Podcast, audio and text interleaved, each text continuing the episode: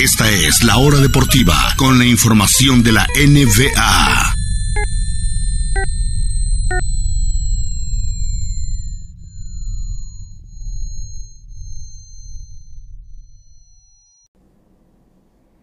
Estamos de regreso en la hora deportiva, amigas y amigos. Es hora de hablar de la NBA. No pudimos hablar el miércoles porque por problemas técnicos, pero no habíamos analizado las finales de NBA y para ello le doy la bienvenida a Patrick Cruz. Hola, hola. Que es eh, analista, pero sobre todo fanático de la NBA.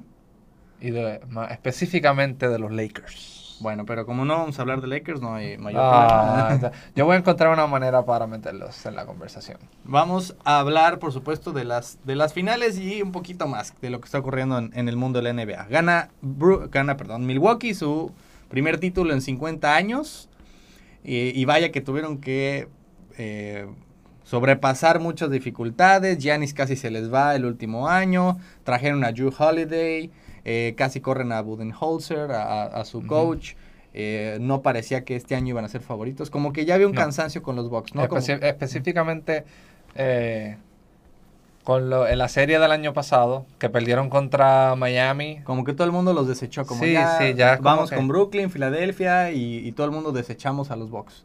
Es más, hasta el propio Giannis, que tuvo un gran año, digamos cerca de sus temporadas de MVP, nadie lo consideraba. Como que ya estamos cansados de los Tú sabes que yo pienso que eso le pasa a cualquier jugador. Cuando tú empiezas a. Cuando tienes un, año súper bueno, después, mientras lo sigas haciendo, te minimizan. Porque ya es. Ya es y yo creo que, que, es verdad, ya, ya es necesario de ti. Como Russell Westbrook cuando hizo los triple doubles. Sí.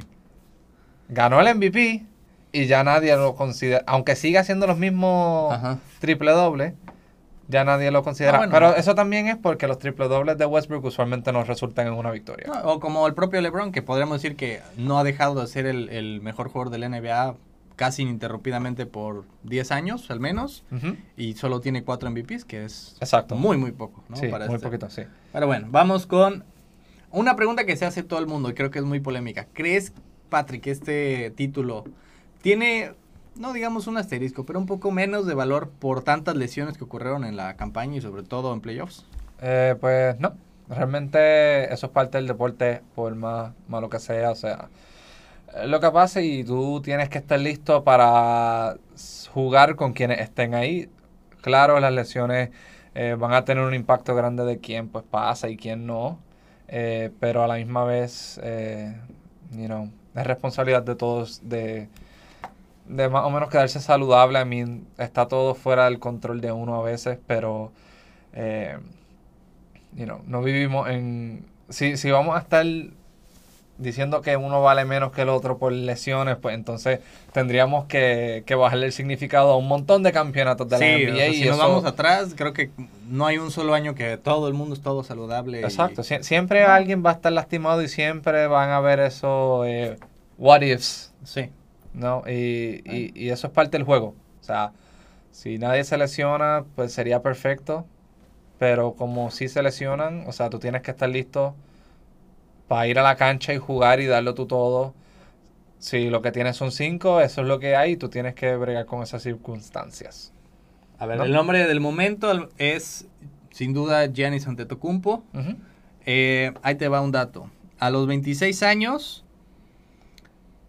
ni Michael Jordan, ni LeBron James, ni Will Chamberlain, ni Shaquille O'Neal tenían un solo título en NBA. No tenían obviamente ningún MVP de las finales. Y tenían cuatro MVPs entre ellos. Uno de Jordan, dos de LeBron, uno de Will, cero para Shaq. Pues Giannis tiene 26 años, ya tiene un título en NBA, tiene un MVP de las finales, tiene dos MVPs, es decir, más que todos, o igual por lo menos, y además tiene un jugador defensivo del año. Sí. Es ahora la pregunta la cara de la NBA y el mejor jugador que no es lo mismo? Eh, yo no diría que eres la cara de la NBA. Yo siento que cuando tú me dices, ah, la cara, no siempre, no, no necesariamente el mejor, ¿verdad? Usualmente, muchas veces el mejor, pero eh, yo pienso que la cara es alguien que, que alguien automáticamente asocia con, con la NBA y yo siento que sigue siendo LeBron. Yo siento que LeBron, o sea, Jordan muchas veces era la cara, después vino Kobe, entonces Kobe era la cara, entonces ahora es LeBron y LeBron es la cara. Eh, eh, you know, si te gusta o no, no importa porque tú asocias a LeBron con el baloncesto. Y específicamente la NBA. Um, pero el mejor jugador, mm, y, y, y tampoco creo que sea el mejor jugador.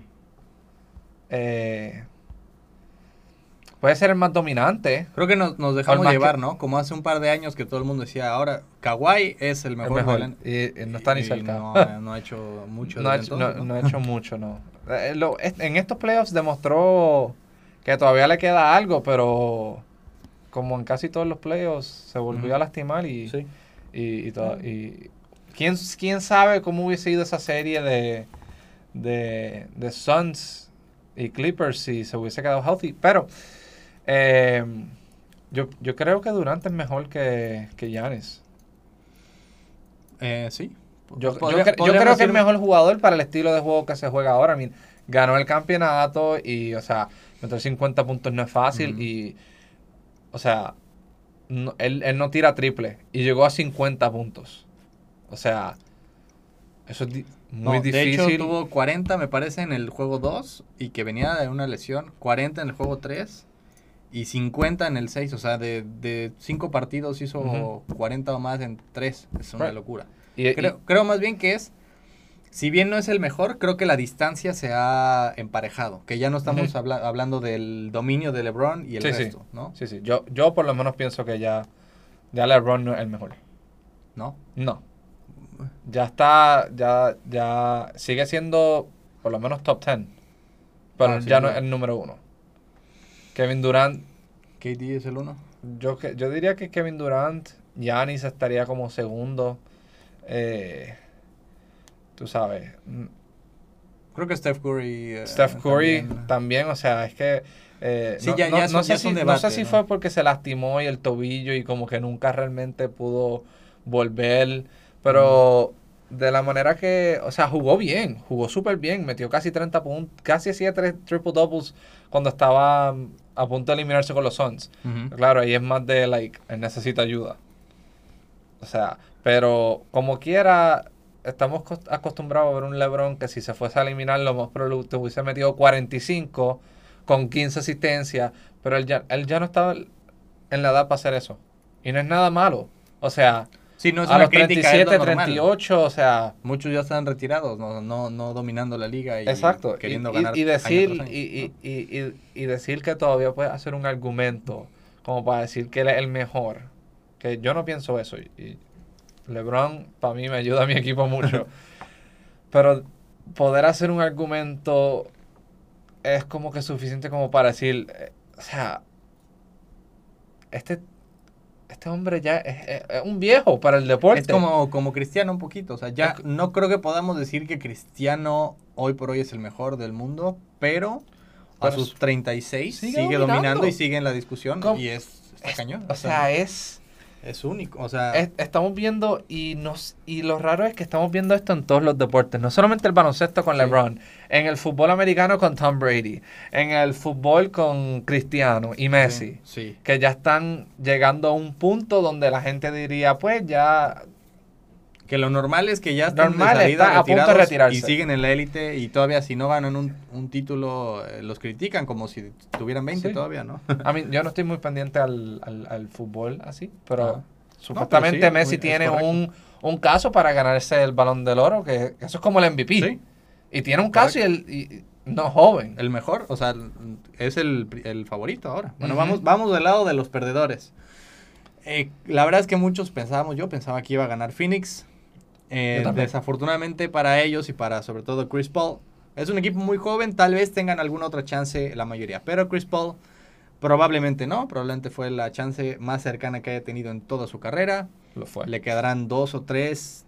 Él quiere un contrato de cuatro años que me parece un exceso porque ya llegaría a los 40 años, eh, que evidentemente ya sería lejos de lo que está ahora. Así que, ¿cuál es su legado entonces tras estas finales? Porque siempre hemos dicho, Chris Paul es muy bueno, pero nunca había llegado, había llegado solo a unas finales de conferencia en Y su perdió. carrera y las perdió. contra Y ahora los Rockets. Llega a las Warriors. finales. Y pudieron haber Y ganado se- esa se serie si no se hubiese lastimado él mismo. O todo, sea, todo es eh, what if con, con Chris Eh, Paul. Ahora llega, era favorito, tenía ventaja 2-0. Y no estaba lesionado ni nada, simplemente Sí. perdieron cuatro seguidos. ¿Cuál es su legado ahora? eh, el cachi cachi.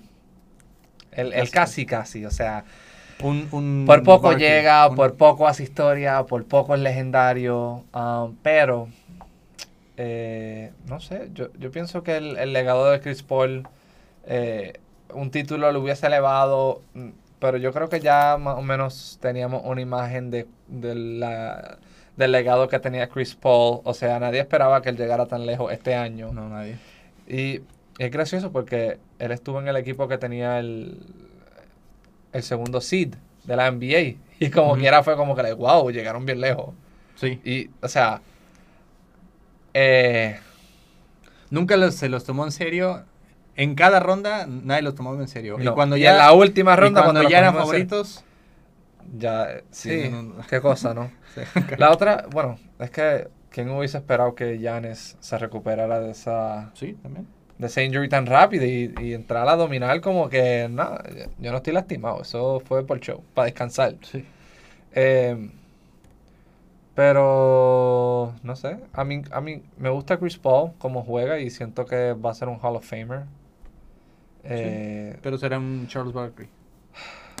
Tristemente. Pero, pero si él no quiere ser un Charles Barkley, yo estoy muy seguro que nosotros en Los Ángeles lo aceptamos con manos abiertas. Pero un contrato de cuatro años.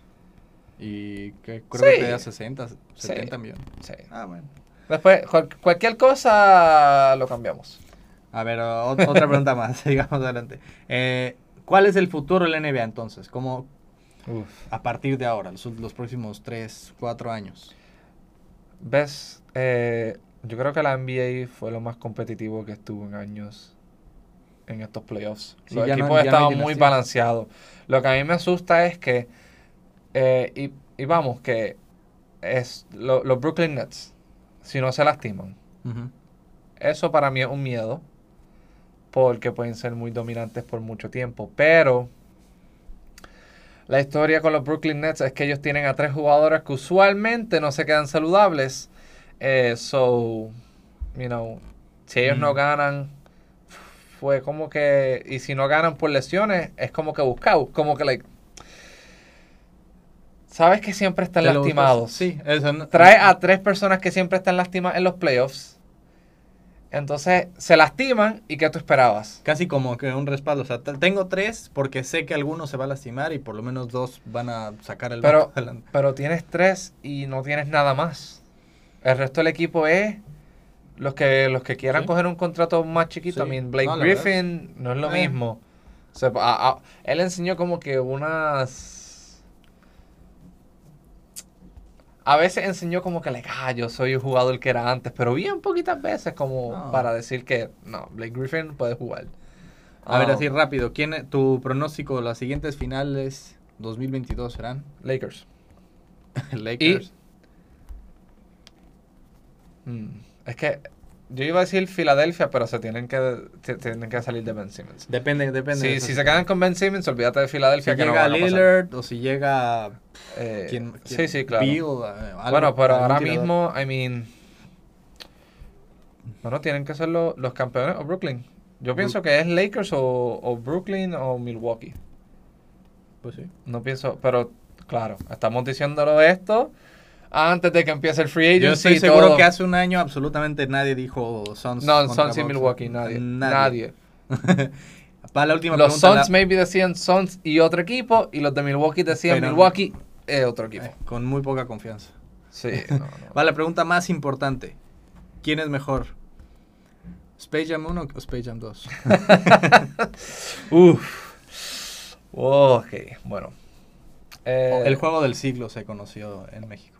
Eh, Tú sabes que la 1, me, hoy estaba hablando con, con- con alguien de, de la película y me dijeron, me gustó más cómo in- eh, integraron a los jugadores de la NBA a la Ajá. película. Y yo tengo que, you know, agree con eso porque aquí fue como que sí, está Lillard, Davis y todos estos jugadores, pero los vimos una vez y ya. Ajá. Eh, y, y- y se sintió como que, o sea, se parecían a ellos, pero como no había esa conexión como en la primera de que ellos perdieron el poder y... Sí, ellos ni se enteraron de que hubo un juego. Sí, literal, o sea, el único que se enteró fue Ernie, que estaba ahí de comentarista. Ah, sí. Eh, Y ya. en ese sentido me gusta más la primera, pero yo siento que la, la parte que de los Looney Tunes, siento que esa, esa parte la hizo mejor Space Jam 2. Me gustó más lo del rap, lo de los style points. Y sí, Jordan metió 22 de 22 y LeBron 4 de 5, pero Jordan no tuvo ni un style point y LeBron metió mucho más en muchos menos intentos. so, yo creo que esto es otro punto para LeBron 22 sobre Jordan. A, a mil. Mira, algo. sí, o sea, está, cargó el equipo como, como, como usualmente hace. O sea, Yo creo que la, no, no hay nada que esta película hubiera, podría hacer para superar la primera en la mente de muchos, ¿no? no, sí, eso, eso iba a ser O imposible. sea, hay o mucha sea, gente que no importara qué, qué pasara en esta película, ya Yo decidían creo que, van- que a Space. Jam 2, si lo hubiesen hecho tan buena como para ganar un Oscar, la gente hubiese, co- como quiera, hubiesen dicho que, que, que Jordan es mejor. Por, Sí. por, por el argumento, o sea, ni por el argumento, es por el fanati, por la fanaticada que, que tiene Jordan de que, ah, Y al fin y al cabo, lo que planean con esta peli, punto uno, es a los niños, no a, Para los niños, exacto, no no para los a personas de 30 a 40 años. Y eh, planeaban hacer muchísimos millones de dólares y lo consiguieron. sí. Eso era todo lo que querían. No era ganar un Oscar, no era convencer a nadie. Era ganar dinero y lo han hecho. Y Sí. creo que sí, mientras sea y- entretenida y- para niños, y como y, revivir a los Looney Tunes. También, porque Porque están- los Looney Tunes de- no- Si de por sí entonces estaban medio muertos, ahora... Sí, y, y, y, y, y en la misma película como que like, lo, lo, lo dijeron, que Bugs Sí. Bunny está buscando a, a los Looney Tunes porque todo el mundo se fue. Sí. Ya no, ya no han trabajado hace mucho. Pero No. bueno, gracias Patrick. Ya nos pasamos tantito el tiempo, pero estuvo perfecto. Eh, ahí estaremos analizando, si se puede, el pasar de, del básquetbol olímpico. Yo espero que pierda USA. Esperamos que gane quién? España, El Argentina. ya, sea, ya menos- lo estamos. No, ni Eslovenia. España, ni España ni USA. ah. España tampoco. eh, No. Eslovenia. Vamos con Eslovenia. Sí, sí, el- con Luca, Luca, Luca. Yo quiero que Luca cargue ese equipo. Eh, USA parece que no está, no está jugando a lo mejor. So, Bueno, muchas gracias. no, gracias a ustedes. Vamos a una pausa y continuamos.